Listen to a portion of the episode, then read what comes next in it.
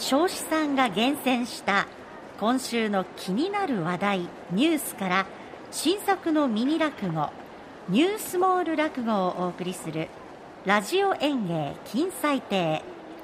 本日の演目はテレビ各局で AD の故障廃止です。まもなくラジオ演芸金彩亭開演です。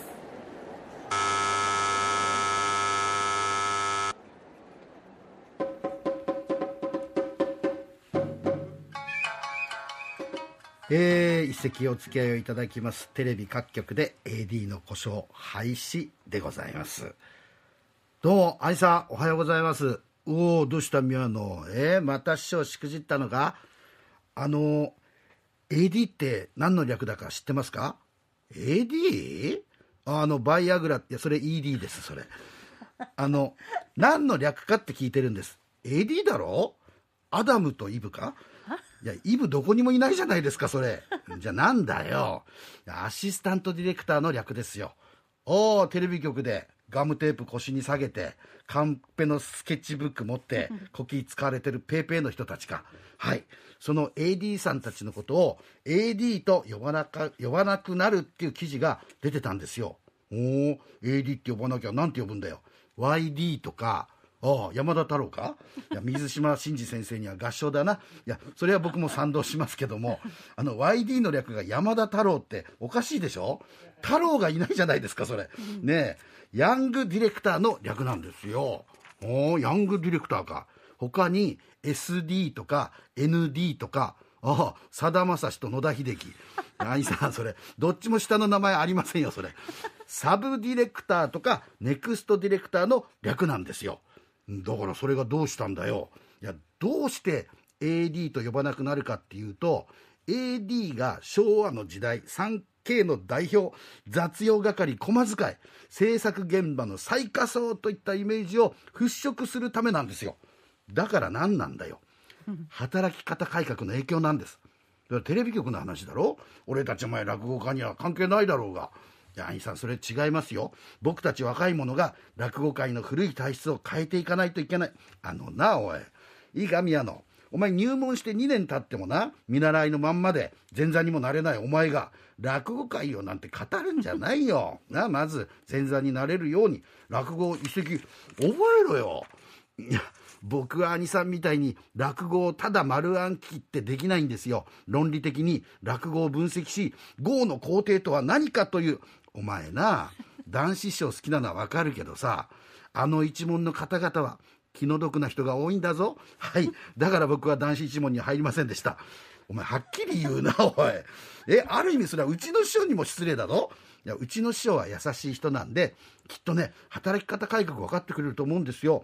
前座二つ目真打ちなんてねこんなカースト制度現存してるのがおかしいんですよ。お前なへりくつを許してくれてるのはうちの師匠だからなんだ。よそ行ったらなお前とっくにクビだぞ、えー、男子師匠のとこならな獄門貼り付けの刑だからなお前な。もう落語家になりたいんだったらへりくつを言ってないで落語一席丸暗記でいいから覚えてで師匠に見てもらう。それがお前師匠に弟子にしてもらった恩返しだろ。あそれです。何が？いやそもそもなんで弟子って言うんですか？お前弟子は弟子だろうよ。だって先生には生徒でしょ？だったら師匠にはショートでしょ？いやしてっていうぐらいだから弟子でいいだろうよ。